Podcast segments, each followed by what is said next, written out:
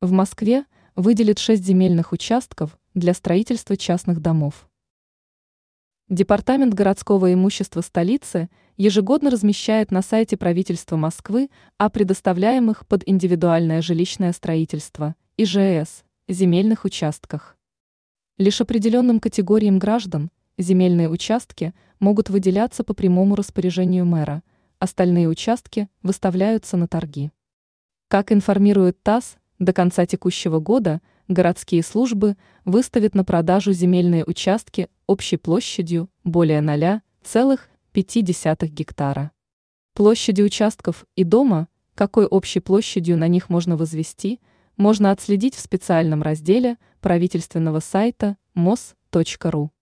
Традиционно больше всего участков, а именно 4 из 6, предоставляются в Новой Москве. Тинао по-прежнему остается самым быстро развивающимся округом столицы. При этом там строится много не только жилой недвижимости, коммерческой недвижимости строят тоже много. Уточняет, что участки выставляются на открытые торги, и если горожанин увидел такой лот, разместил на него заявку, и никто его предложение не перебил, то он объявляется победителем. Московский регион сейчас входит в тройку российских регионов – по темпам строительства и ввода в эксплуатацию частных домов.